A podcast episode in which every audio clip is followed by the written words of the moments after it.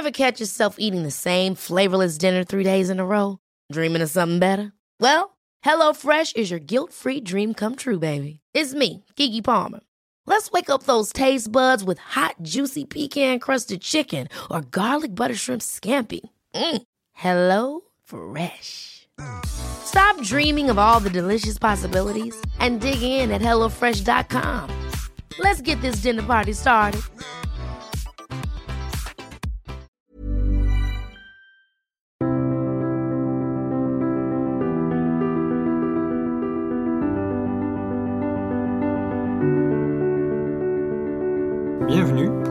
Nouvelle émission de Conflit. Nous allons partir dans le Caucase pour traiter de la Géorgie, de l'histoire et de la culture géorgienne. Cette émission sur la Géorgie clôt le cycle consacré au Caucase et vous pouvez trouver dans les archives de Conflit une émission consacrée à l'Artsakh et avec le représentant en France de l'Artsakh, également une émission consacrée à l'Azerbaïdjan avec comme invité l'ambassadeur d'Azerbaïdjan en France et troisième volet donc de notre émission consacrée en Géorgie où je reçois aujourd'hui Nicolas Vaudet qui est doctorant en littérature médiévale à Sorbonne Université. Bonjour Nicolas Vaudet, merci d'avoir accepté l'invitation de conflit. Nous allons donc traiter de la Géorgie, voir euh, l'histoire et la culture de ce pays. Alors l'Azerbaïdjan c'est de l'autre côté, c'est côté mer Caspienne du Caucase. La Géorgie est en revanche un pays qui est frontalier de la mer Noire, donc euh, de cette vaste région euh, du pont, et euh, dont on va le voir, l'histoire est mêlée d'un côté à l'Europe et de l'autre aux évolutions de cette vaste plaine eurasiatique du Caucase et du Moyen-Orient. Commençons peut-être par l'origine sur le peuple géorgien. D'où vient-il et comment se compose-t-il? Alors, le, peuple géorgien, on, a encore aujourd'hui beaucoup de doutes sur les origines euh, de ce peuple. Euh, on aurait euh, tendance à considérer que c'est l'un des peuples qui sont depuis très longtemps installés dans le Caucase, et, donc il, appartient à un groupe ethno-linguistique qu'on appelle euh, les langues kartvéliennes du nom euh, que les Géorgiens se donnent à eux-mêmes dans leur propre langue. Euh, depuis, depuis le, au moins le premier millénaire avant, depuis le premier millénaire avant Jésus-Christ, on a des traces de, on a des traces de, souveraineté de langue géorgienne dans, dans la région. Et on a encore aujourd'hui trois grands groupes de langues de, ce, de ce groupe, euh, de ce groupe des langues kartvéliennes. Euh, donc la plupart sont bien évidemment centrés, enfin sont bien évidemment principalement localisés dans la Géorgie moderne, mais il faut signaler un groupe légèrement distinct qui est le groupe des langues lasiques et qui donc correspond à qui donc correspond à, aux régions du nord-est de la Turquie qui depuis même le, le, premier millénaire après Jésus-Christ et même avant, avant la, dans le, au premier millénaire avant Jésus-Christ, était euh, un peuple installé sur les bords de la mer Noire et dans l'arrière-pays, mais euh, plus ou moins dominé politiquement, économiquement par euh, les colonies grecques installées tout autour de la, tout autour de la mer Noire. Donc, on a un peuple géorgien qui habite effectivement l'ouest de euh, l'ouest du versant sud du Caucase et qui est répandu donc jusqu'à jusqu'au jusqu'à ce qu'on appelle la région du Pont et euh, qui est divisé en deux souverainetés euh, connues donc clairement aujourd'hui le royaume qu'on va appeler à l'époque de Colchide et le royaume d'Ibérie. Donc le royaume de Colchide, vous l'aurez reconnu, c'est celui dans lequel Jason part chercher la toison d'or. Euh, c'est le royaume, euh, c'est le royaume de l'ouest de la Géorgie actuelle, euh, dans lequel, dit-on, l'or était si abondant qu'il il suffisait de tendre une peau de mouton pour dans, un, dans une rivière pour la ressortir pleine d'or et c'est de là que vient donc le mythe de la toison d'or donc de cette technique de, cette technique de récolte de l'or dans, les, dans des rivières aurifères. Donc ça c'est pour le royaume de Colchide qui est, qui est donc à, qui est donc à l'ouest du pays et qui monte jusqu'à euh, jusqu'à la jusqu'à la fin des jusqu'à la fin des montagnes du Caucase sur la côte de, de la mer Noire et euh, à l'est donc on a le royaume d'Ibérie euh, à ne pas confondre donc avec euh, l'Ibérie l'Ibérie espagnole qui est donc qui est donc un peu plus centrale dans, la dans la région du Caucase et ces deux royaumes vont être euh, à la fois, à la fois euh, ceux d'un même peuple et à la fois des concurrents euh, pendant, pendant plusieurs siècles, puisque, puisque au, début du premier millénaire, ils ne sont, ce sont encore deux royaumes différents. L'un qui est, dirais-je, dans l'orbite des Perses masdéens, et l'autre qui est plus proche culturellement et politiquement de l'Empire romain. Le nom de Géorgie, d'où vient-il? C'est un rapport avec Saint-Georges? Alors, il est possible que ça vienne, que c'est un rapport avec Saint-Georges, qui est le saint patron du pays euh, depuis la christianisation. Il est néanmoins plus probable, et c'est là qu'on voit l'influence de la Perse sur euh, sur la Géorgie, que le, mot vienne en fait donc du du nom que les Perses donnent à la Géorgie, qui est Gourgistan, euh, parce que le mot gorge en géorgien veut dire loup et que les Perses appelaient donc le pays euh, appelaient donc le pays Virshan, le pays des loups et que euh, et, euh, avant de l'appeler donc Gourgistan.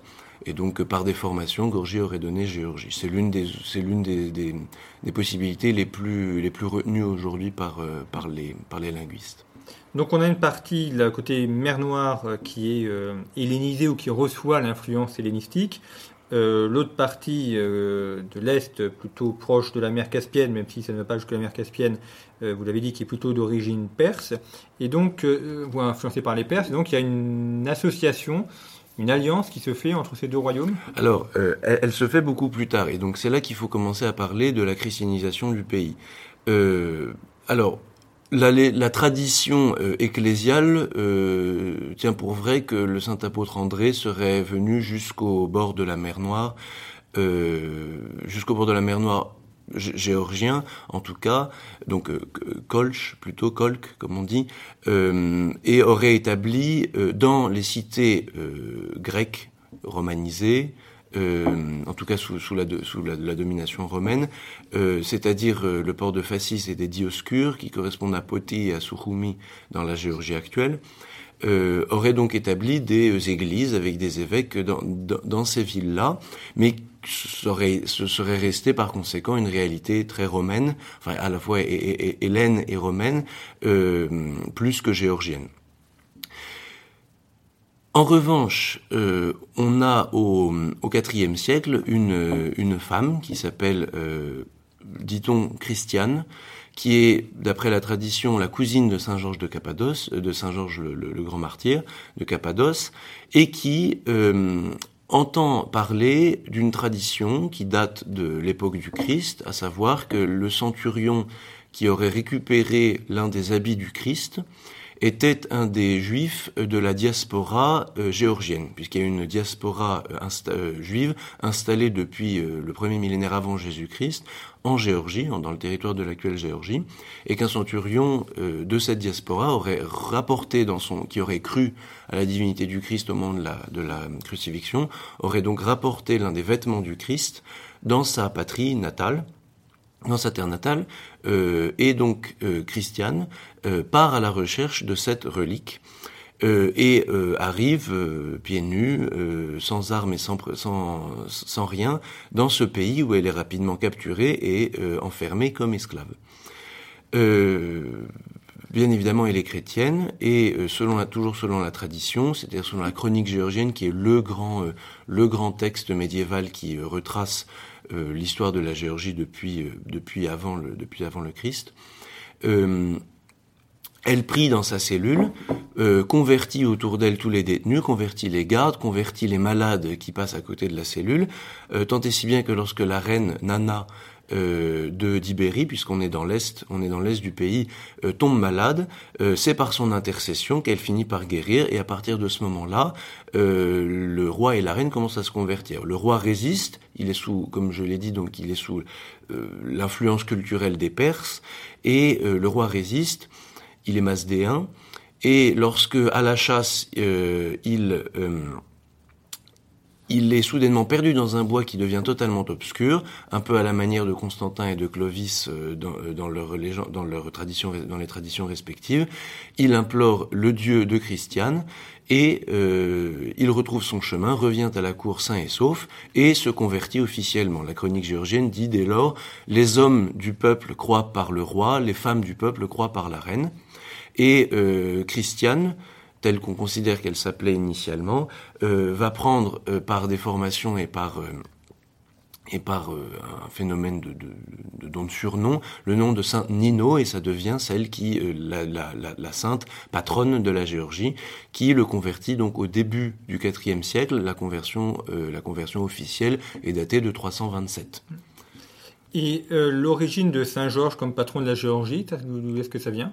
Alors c'est on considère que c'est parce que c'est un, saint guerrier, euh, puisqu'il, puisque c'était un saint de, c'était un, soldat avant d'être martyrisé, euh, et que c'est, notamment pour son, pour le patronage des, armées qu'il a été retenu, euh, qu'il a été retenu par le peuple géorgien, qui est un peuple éminemment guerrier, comme on va le voir un peu plus tard. Mm. Mais donc, à partir de la, à partir de, cette, de la christianisation de l'Ibérie, le, peuple, le peuple géorgien commence à, commence à, prendre une, identité, une identité euh, euh, spécifique euh, qui n'est ni perse masdéenne ni romaine puisque la, puisque l'identité chrétienne vient d'un vient du, vient de, ce royaume d'Ibérie qui ne s'identifie pas culturellement et politiquement à, l'empire romain. Et c'est donc au 5e ou 6e siècle un roi, Vartang Gorgasali, tête de loup, euh, comme dit son surnom, euh, fait le premier acte d'unification de la Géorgie, c'est-à-dire qu'une partie du royaume de, il est, il est, il est roi d'Ibérie, mm. une partie du royaume de Colchide va être euh, réunie par lui à ses possessions, euh, à ses possessions orientales. C'est un roi très important aussi parce que c'est lui qui, selon la tradition, fonde la ville de Tbilissi, mm. à l'endroit où il voit un faucon euh, où il voit un faucon s'arrêter euh, au-dessus de sources chaudes. Et le nom de Tbilissi veut dire euh, chaud, puisque c'est mm. puisque c'est là que c'est là qu'aujourd'hui encore on a des bains, on a des, des, on a des, des bains très connus qui ont été aménagés, enfin qui ont été réaménagés après plusieurs destructions au XIXe siècle. Tbilissi qui est au centre du pays, en région, région montagneuse. Qui, qui est alors qui n'est pas dans la région montagneuse, qui est dans, qui est dans les plaines du sud. On est euh, on n'est pas loin du, du semi-désert euh, qui constitue euh, qui, qui constitue l'essentiel de l'Arménie par exemple. Et Tbilissi est effectivement dans la région centrale. dans la région centrale qui s'appelle la région de Kartli. Et Kartli, c'est donc le, un mot qui est relié au nom que les Géorgiens se donnent eux-mêmes, puisqu'ils s'appellent les Kartveli. Euh, et donc, on a déjà à cette époque-là un semblant, euh, un semblant d'unité. Euh, le, la, rivière l'Aragvi, qui est vraiment au milieu du pays, qui séparait les deux, les deux souverainetés euh, antiques, ne sert plus de frontière. Mais néanmoins, il va y avoir un nouvel événement qui va profondément bouleverser ce début d'unité géorgienne. c'est la conquête par les Arabes à la fin du 7e siècle de la région et euh, notamment euh, leur euh, et notamment leur prise de pouvoir dans leur, prise de pouvoir dans la région qui qui entoure Tbilissi. Et donc ça, ça oblige les, les Géorgiens aussi à remonter vers le Caucase? Alors les Géorgiens vont effectivement être chassés voire massacrés à plusieurs à plusieurs reprises, à plusieurs périodes, voire massacrés, et notamment chassés de Tbilissi. Tbilissi va devenir peu de temps après donc sa fondation un émirat arabe et, euh, et il est vrai que euh, l'endroit où la l'endroit où la l'endroit où la souveraineté géorgienne va rester à peu près intacte, ça n'est pas vers le Caucase qui est peu habité, qui est peu habité euh, parce qu'il est montagnard et parce que la vie, la vie est rude, c'est plutôt vers l'ouest du pays. Et c'est-à-dire que euh, commence à se dessiner en interpénétration avec le, avec le, le monde euh, arménien, en interpénétration avec le monde arménien, commence à se dessiner euh, une souveraineté géorgienne euh, qui, euh, dont le siège n'est pas en Géorgie, dans la Géorgie actuelle, il est dans les régions géorgiennes depuis très longtemps, qui aujourd'hui euh, sont des territoires turcs, c'est-à-dire la région d'Artvin et d'Adaman, d'Ardaman, dans le, à l'extrême nord-est de la Turquie, qui sont des régions frontalières de la Géorgie, dans laquelle, soit dit en passant, le patrimoine chrétien géorgien est en train d'être rasé par l'État turc qui, se, qui s'islamise à toute vitesse. Donc on a un Caucase où des zones, des espaces restent chrétiens, l'Arménie, la Géorgie, puis on va voir aussi pourquoi la, Géorgie euh, est allée dans le côté orthodoxe, et puis la diffusion euh, de l'islam, notamment euh, avec les Turcs, les Perses, et puis ce qui est aujourd'hui l'Ossétie et la Tchétchénie. Alors, pour l'Ossétie, on y reviendra peut-être plus tard, mais l'Ossétie, ce qu'on appelle l'Ossétie du Sud, est une création qui date de la deuxième moitié du deuxième millénaire, et euh, le versant sud euh, du Caucase a toujours été à cette époque-là euh, peuplé majoritairement et presque totalement par des Géorgiens, avec néanmoins effectivement des Alains qui descendent progressivement les versants du Caucase, mais ils sont à ce moment-là regroupés, regroupés sur, les vers, sur le versant nord. ce qu'il faut dire pour montrer, pour dire pourquoi la Géorgie reste chrétienne, c'est que au 5e et au 6e siècle sont aussi venus de Syrie euh, 13, la tradition garde le nombre de 13, c'est-à-dire euh, 13 moines, un homme, euh, Saint Jean, et ses douze disciples qui sont tous saints, et qui vont établir en aval de la christianisation officielle du pays sous l'influence de Saint Nino, qui vont établir le monachisme géorgien.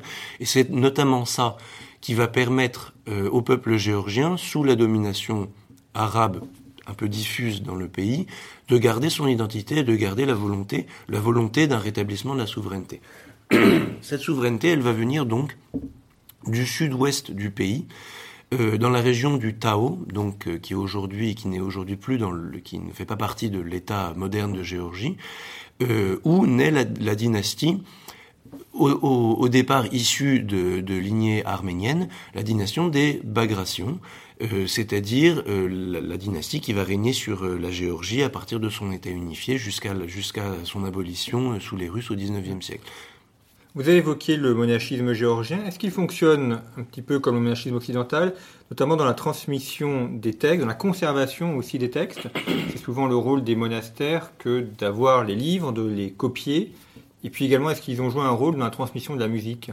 Alors euh, justement, on va, je vais, euh, je vais d'abord, euh, je vais d'abord introduire le, renouveau de la souveraineté géorgienne pour montrer à quel point justement le, monachisme a joué un rôle parce que c'est vraiment après le, le, c'est vraiment à l'âge d'or géorgien, l'âge d'or politique géorgien que la que le monachisme commence à jouer un rôle à plein.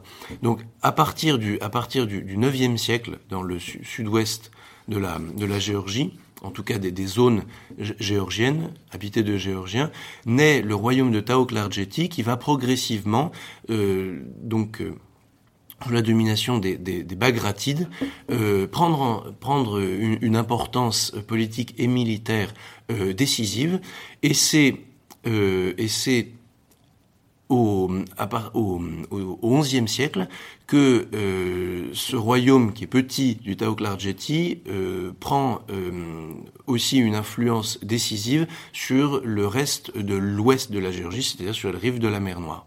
Et euh, c'est à l'est que, que, se tourne la, la dynastie des Bagratides, euh, notamment au, à la fin du XIe siècle et au début du XIIe siècle, pour reprendre le reste du pays au mélange de Perses et d'Arabes qui le contrôlent.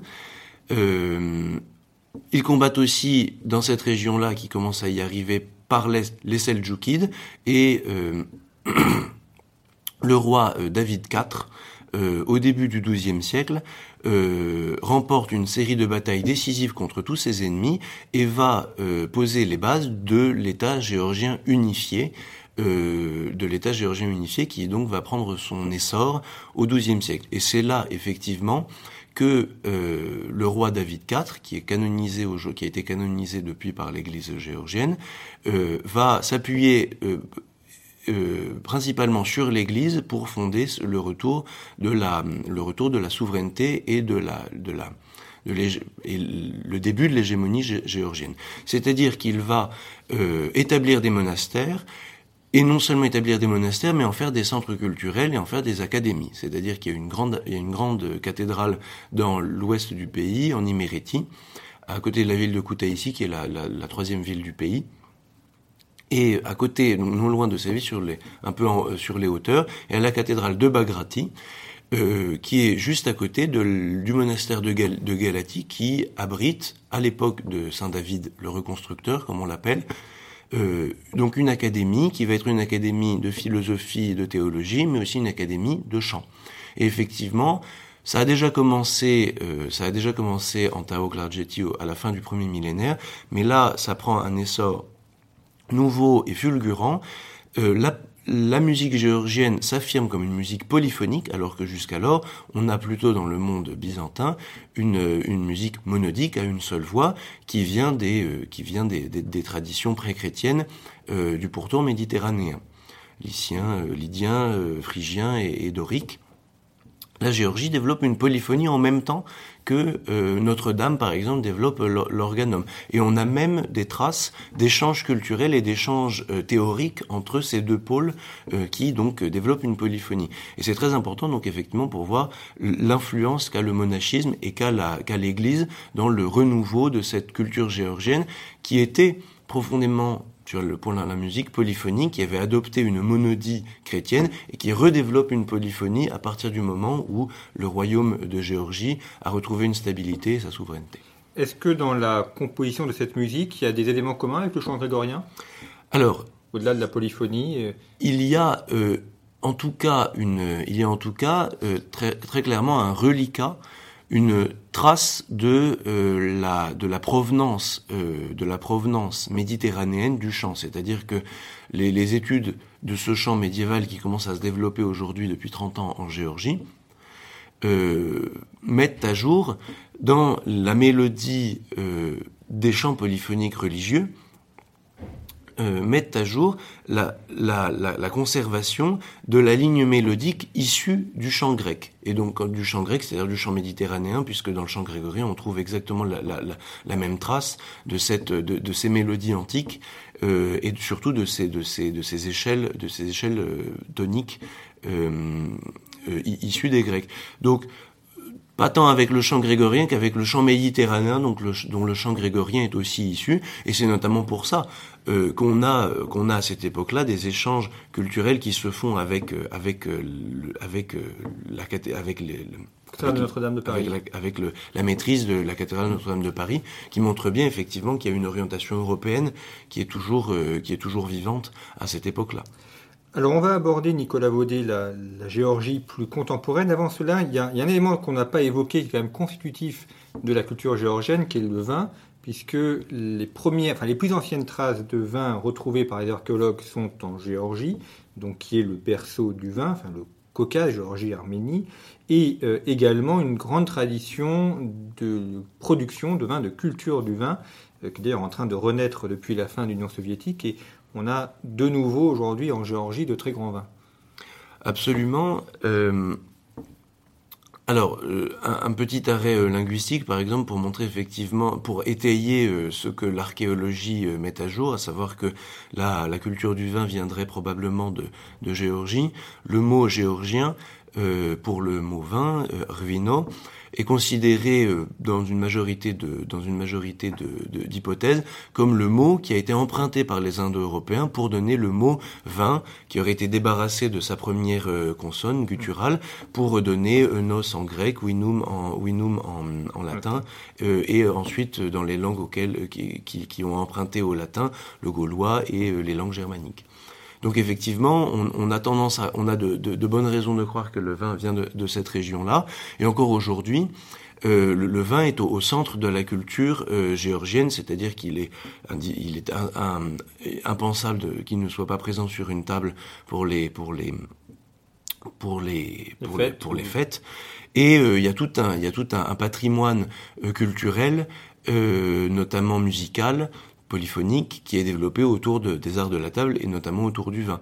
Et aujourd'hui, l'une des, l'une des hymnes les plus religieuses, les plus célèbres euh, les plus célèbres de Géorgie, qui a été, pour avoir été écrite par un, roi de Géorgie qui est aussi, euh, qui est devenu moine après, euh, à la fin de sa vie, qui a quitté le, qui a, qui a laissé le trône à son héritier, qui est, qui est rentré au, monastère, Saint, Démètre de Géorgie, euh, a été écrite pour euh, dédiée à la Vierge Marie et développe euh, justement la Vierge Marie comme l'idée de la vigne d'où est sorti le vin salvifique, c'est-à-dire le sang du Christ. Il y a également cette tradition de boire le vin dans des cornes. Alors de boire le vin dans des cornes, euh, c'est-à-dire des, des, des, cornes qui ont été évidées, euh, pris prises à, l'animal et qui ont été évidées, et aussi qui est la tradition qui commence à renaître de de de de, de faire de, faire macérer le vin, faire macérer le vin dans des dolines.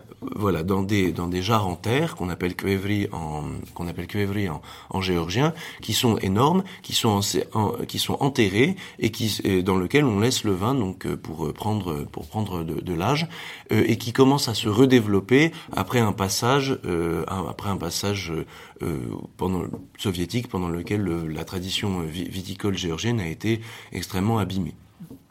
Alors justement, venons à, l'époque contemporaine. On a bien vu les, origines médiévales et la grande tradition médiévale. Euh, au, au, XVIIe, XVIIIe siècle, comment se positionne la Géorgie par rapport à son voisin russe qui est un de ses principaux adversaires dans la région? Il y a aussi l'Empire ottoman au sud. Il faut faire un, retour quand même dans le passé pour expliquer euh, euh, euh, où, on, en arrive au XVIIe siècle. Peu de temps après David IV, sa petite fille, Tamar, aussi sainte, aussi canonisée dans l'Église dans l'Église orthodoxe, va être celle qui préside au vrai âge d'or géorgien, donc à la fin du XIIIe siècle. Et c'est sous elle notamment qu'on considère la Géorgie comme le vrai pouvoir régional. Malheureusement, cet âge d'or ne va pas durer. Cet âge d'or ne va pas durer parce que peu de temps après la mort de Tamar, de Sainte Tamar, les Mongols arrivent en Géorgie et détruisent la souveraineté géorgienne. La Géorgie va repasser à partir de cette époque-là par certaines périodes euh, de, souveraineté et de domination de la région, mais ce seront des périodes extrêmement courtes et euh, finalement, euh, le déclin est entériné à la fin du XVe siècle, en 1495, avec la division du pays entre deux zones d'influence, les Perses à l'est et les Ottomans à l'ouest. Et euh, à partir de là, les bagrations qui règnent sur la, la, Géorgie vont être divisées en trois branches, qui vont régner sur les trois royaumes de Géorgie différents. L'Imérétie à l'ouest, la Kartli au centre, la Kachétie à l'est, et donc ce royaume de Kartli, euh, tous les trois étant euh, ayant à leur tête, même nominalement seulement un souverain Bagration, euh, la, la, la, Kartli qui est au centre va être un peu la zone tampon, en tout cas dans cette région-là, va être la zone tampon entre l'influence perse et l'influence ottomane. Donc il faut bien voir effectivement que dès le, dès le, dès tout le, tout le 16e, dès le XVIe siècle, la Géorgie est sous domination musulmane, que ce soit sous les Ottomans, que ce soit sous les, sous les Perses. Et, euh, son, destin va dépendre du bon vouloir des, va dépendre du bon vouloir des, de ses suzerains euh, mahométans. Et c'est notamment dans ce contexte-là que euh, au XVIIe siècle et surtout au XVIIIe au XVIIIe siècle commencent à se tendre les relations entre les Perses et les Géorgiens et que à la fin du à la fin du XVIIIe siècle, euh, la Perse commence à menacer la Géorgie par plusieurs incursions, d'éradication et de massacres, euh, de massacres total. La ville de Tbilissi est à plusieurs reprises totalement massacrée par les Perses. Et c'est ce qui se produit notamment, euh, et c'est ce qui euh, pousse notamment les, euh, les, les, différents rois de Géorgie à conclure un traité qu'on appelle le traité de le traité de Georgievsk avec les avec les Russes pour demander un protectorat. Les souverains de Géorgie font appel à la communauté de à la communauté religieuse qui a entre eux et les souverains russes et et demandent donc une demande donc une protection militaire euh, à laquelle consent la Russie en échange de euh, la reconnaissance par, le les souverains de Géorgie qui seraient impliqués dans, cette, ce protectorat de la suzeraineté nominale du, tsar de Russie sur, la région.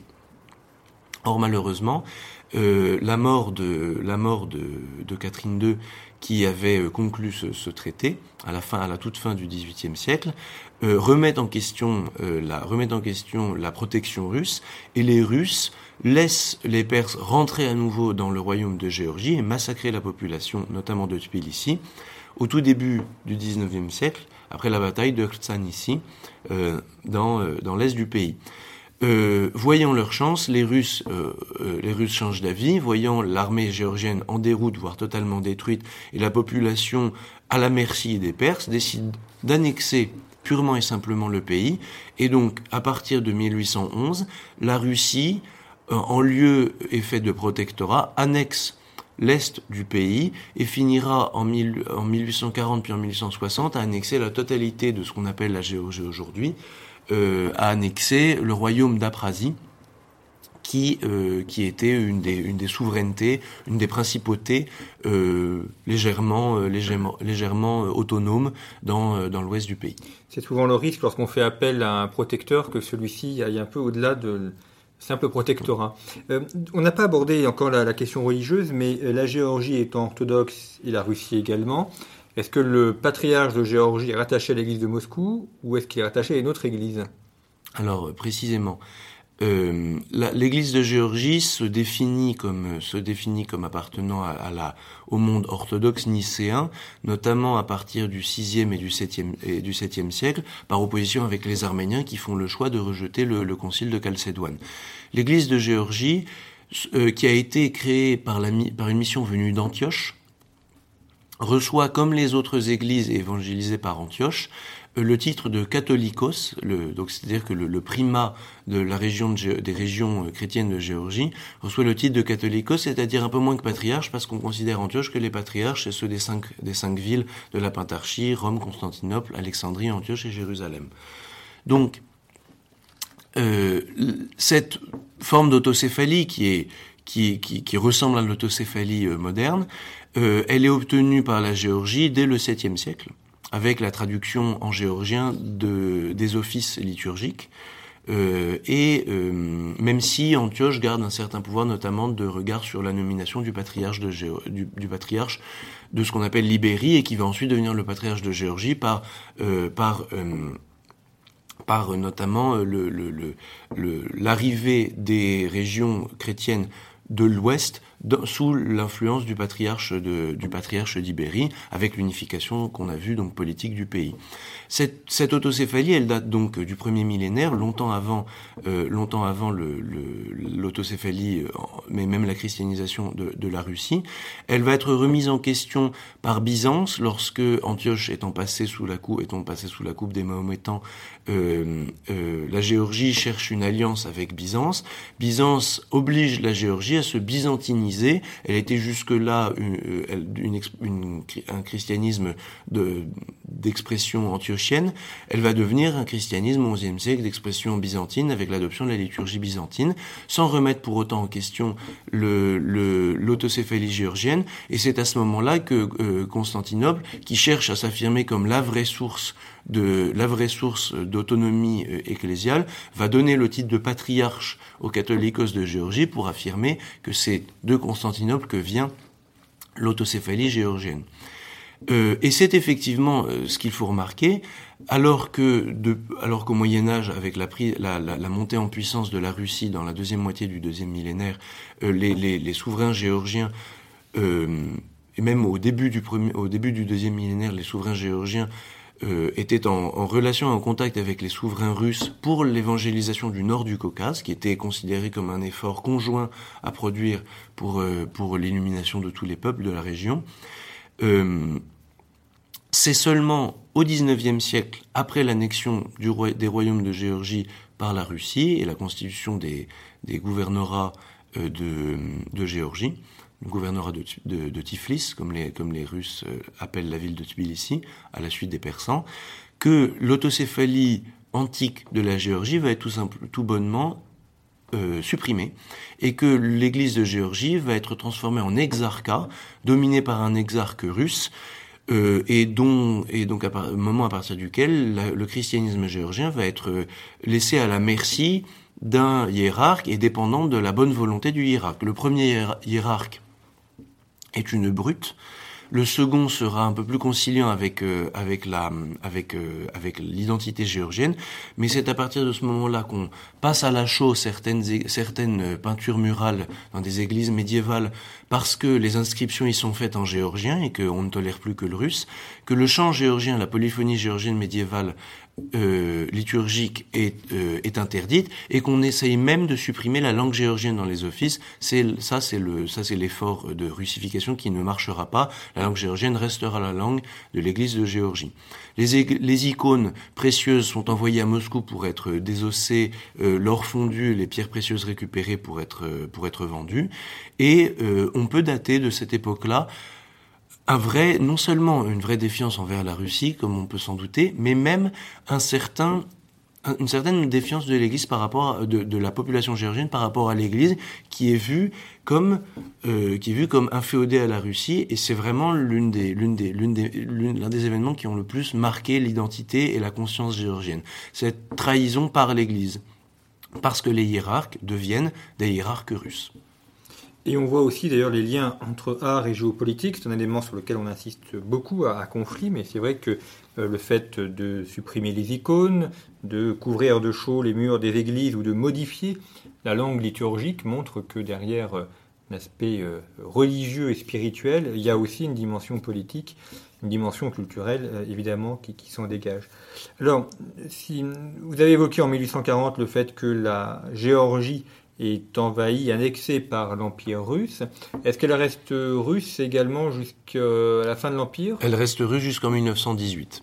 Euh, euh, donc, euh, dans les dans les dans les mois qui suivent euh, la dans les mois qui suivent l'effondrement effectivement de, de, du pouvoir tsariste et la révolution, la Géorgie commence à prendre euh, commence à, à, chercher à prendre son indépendance. Cette indépendance est donc euh, est donc décrétée le 26 mai 2018 euh, 1918 pardon le 26 mai 1918 qui est donc été célébré euh, il y a un an dont le centenaire a été célébré il y a un an en Géorgie et dans toute la diaspora géorgienne. Euh, cette indépendance, elle se fait sous le signe de l'Europe. Clairement, la les, les, élites politiques euh, géorgiennes de l'époque, euh, qui ne renient pas la noblesse géorgienne, contrairement à, contrairement à, ce qui se fait dans la, en Russie euh, sous, sous l'influence de la Révolution, les élites politiques géorgiennes euh, se tournent clairement vers l'Europe et se considèrent comme une social-démocratie à l'occidentale. Euh, et, et, donc c'est le, le, courant social-démocrate qui prend le qui prend le pouvoir en Géorgie en 1918. Une assemblée constituante est réunie. Euh, elle est bien évidemment principalement composée de euh, des descendants des grandes familles euh, des grandes familles nobiliaires de Géorgie et, euh, et une république démocratique de Géorgie voit le jour.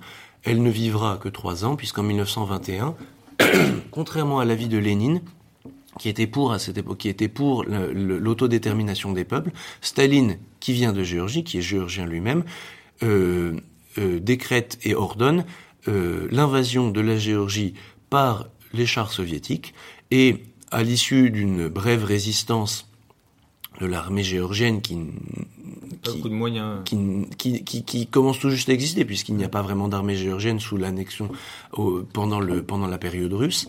Euh, en 1921, donc la Géorgie perd son indépendance et euh, se retrouve à nouveau sous la coupe russe, cette fois-ci euh, sous euh, l'Union soviétique, et elle devient l'une des républiques socialistes soviétiques. Mais avec un Géorgien, comme vous l'avez dit, à la tête de l'URSS. Qui n'a pas fait beaucoup de bien à la, qui n'a pas fait beaucoup de bien à la Géorgie, puisque comme on va le voir, non seulement la Géorgie donc perd, perd sa souveraineté, et par ailleurs c'est là que euh, commence euh, la longue histoire, enfin c'est là que commence à s'accélérer en réalité la longue histoire du séparatisme des régions, euh, des régions séparatistes qui sont encore aujourd'hui, euh, qui sont encore aujourd'hui inaccessibles au pouvoir géorgien. L'Abkhazie et l'Ossétie? L'Ossétie. Il y en a une troisième, l'Adjari, qui est au sud, euh, au sud-ouest, qui est la région frontalière avec la Turquie, pour la bonne raison que cette région a été fortement islamisée.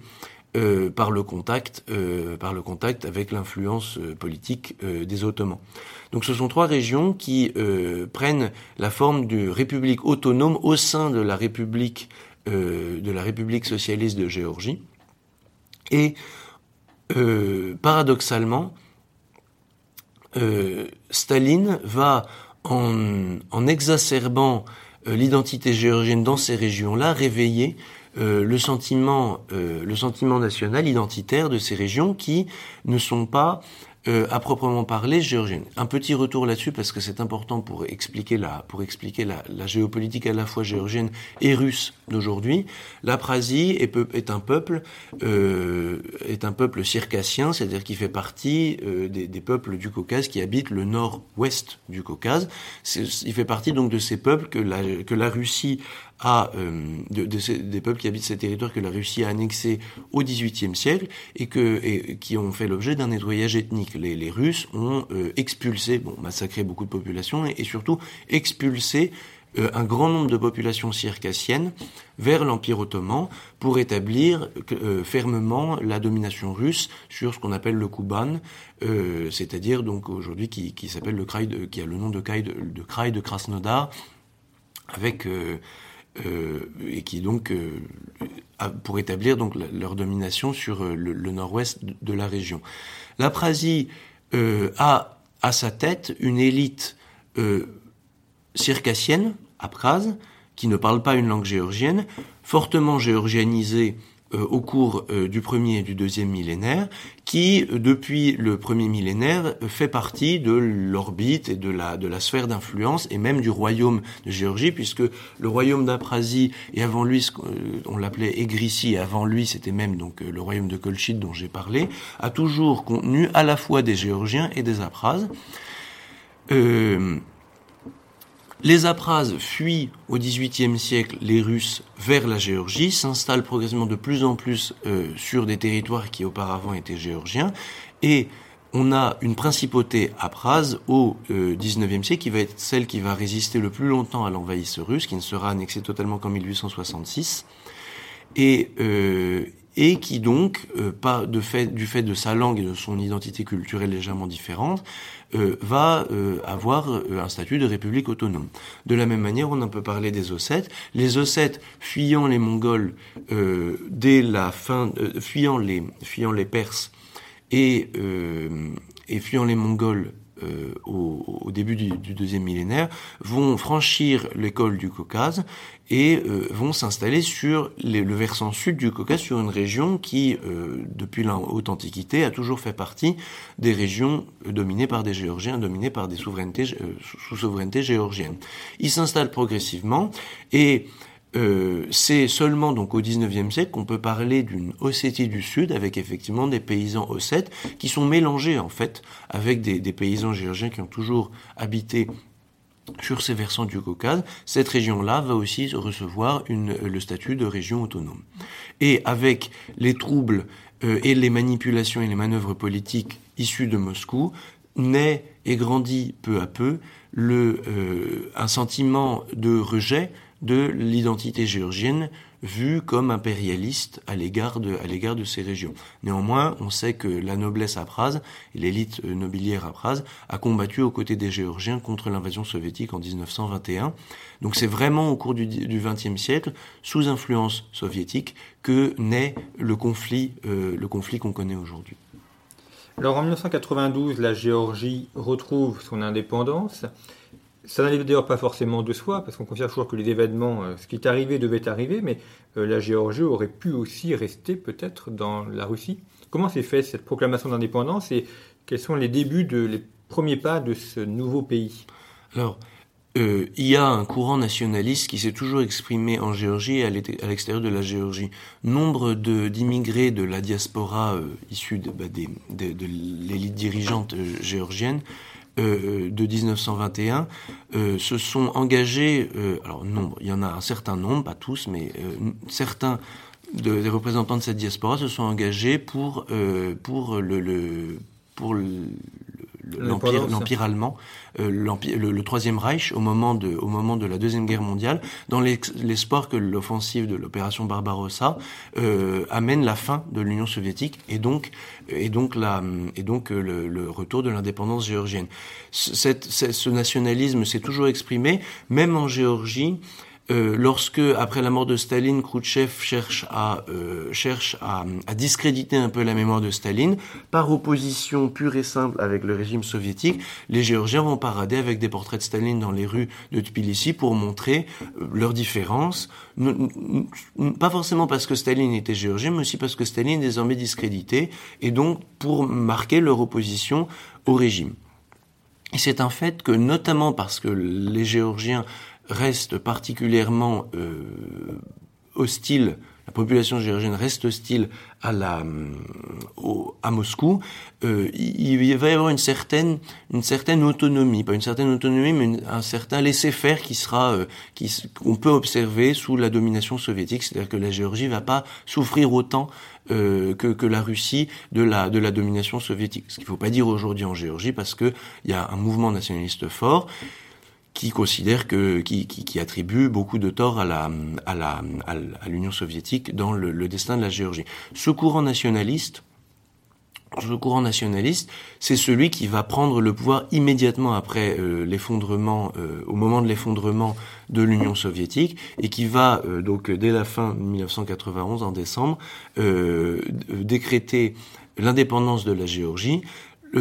à sa tête à la tête de la Géorgie se retrouve du coup un homme, Zviad Gamsakhourdia, qui est le représentant du nationalisme géorgien.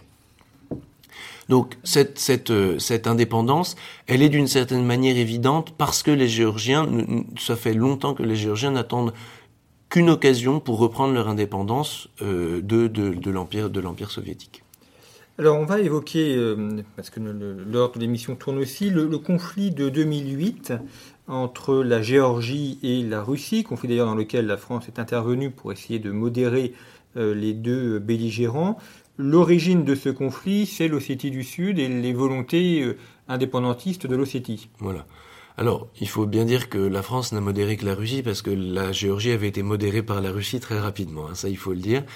Euh, c'est effectivement né du fait que Saakashvili, qui a été élu à l'issue d'une colorées euh, euh, euh, depuis euh, euh, qui, des années 2000, il y en a eu beaucoup. Des, années 2000. Euh, Saakashvili a été formé en Occident, est un agent clairement envoyé par le par le par les États-Unis.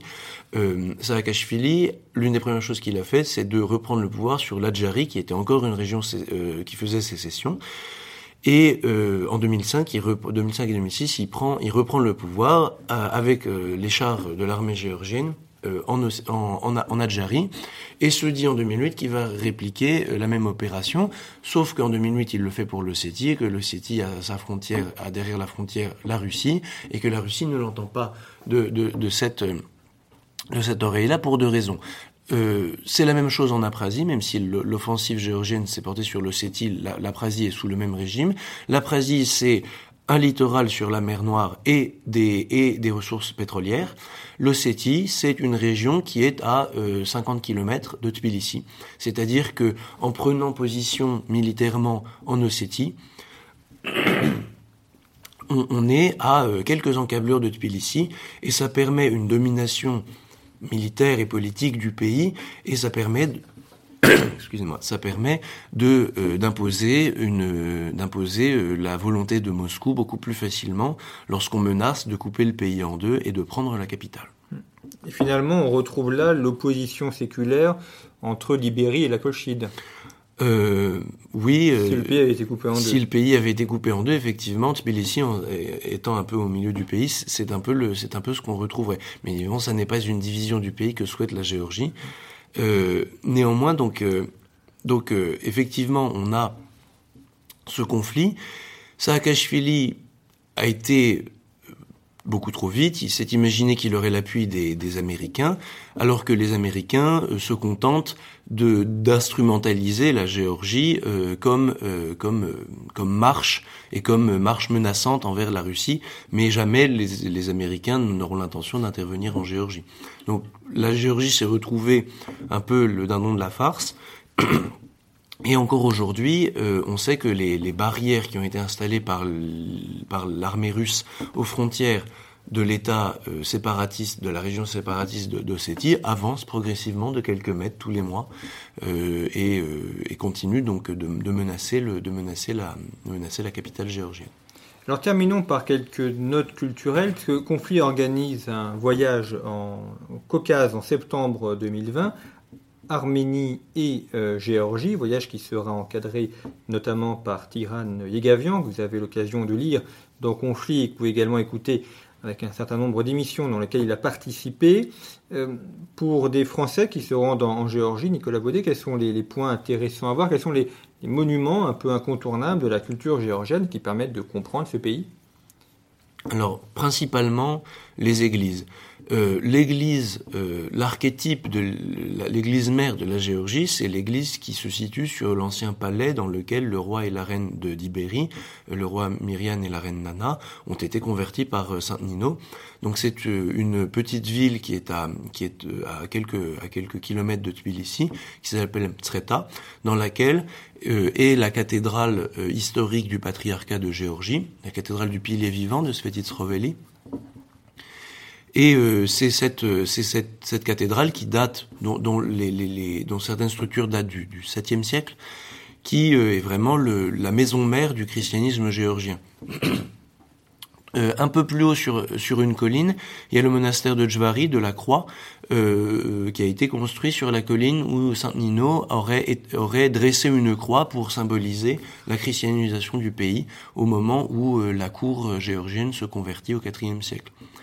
Ça, c'est pour les églises. Bien évidemment, Tbilissi est rempli de petites églises dont le sort sous l'Union soviétique a été variable, qui aujourd'hui sont à nouveau des églises et fonctionnent à plein avec euh, des offices qui sont chantés donc dans les chants polyphoniques euh, euh, qui retrouvent une prospérité sans précédent. Il y a la cathédrale qui a été construite euh, dans les années 90 euh, et qui a été inaugurée au début des années 2000, la cathédrale de la Trinité de Sameba, qui est un, geste architectural contemporain qui reprend les codes de l'architecture géorgienne tout en les, les, agrandissant parce que la, cette cathédrale est immense. Et il y a tout un tas d'églises, de vieux monastères parfois en ruine, qui euh, parsèment le pays. La cathédrale de Bagrati qui a subi une reconstruction assez contestable. Euh, à côté, le monastère de Galati qui qui contient trois églises et donc les restes de l'ancienne académie. Et euh, à l'est, euh, à l'est, l'ancien monastère d'Iralto, euh, qui est aussi une ancienne académie et dans lequel on voit encore la trace des caves dans lesquelles le vin était, euh, dans lequel le vin était fabriqué à l'époque. Eh bien, merci beaucoup, Nicolas Vaudet, d'avoir évoqué pour conflit l'histoire et la géographie de la Géorgie. Si vous êtes intéressé par ce voyage euh, en septembre 2020 en Arménie et Géorgie, eh bien, vous pouvez euh, vous y inscrire. Vous retrouverez des informations sur le site de conflit et vous pourrez ainsi vous inscrire via notre partenaire qui organise ce voyage. Et puis, vous pouvez également retrouver d'autres émissions, notamment deux émissions sur la géopolitique de l'orthodoxie euh, avec euh, Nicolas Vaudet, et puis une émission sur l'Arménie et sur l'Azerbaïdjan pour avoir une vision euh, complète de ce Caucase qui est extrêmement intéressant, à la fois porte de l'Europe, mais aussi marqué par l'Eurasie et par le Moyen-Orient. Merci pour la fidélité à nos podcasts et à bientôt.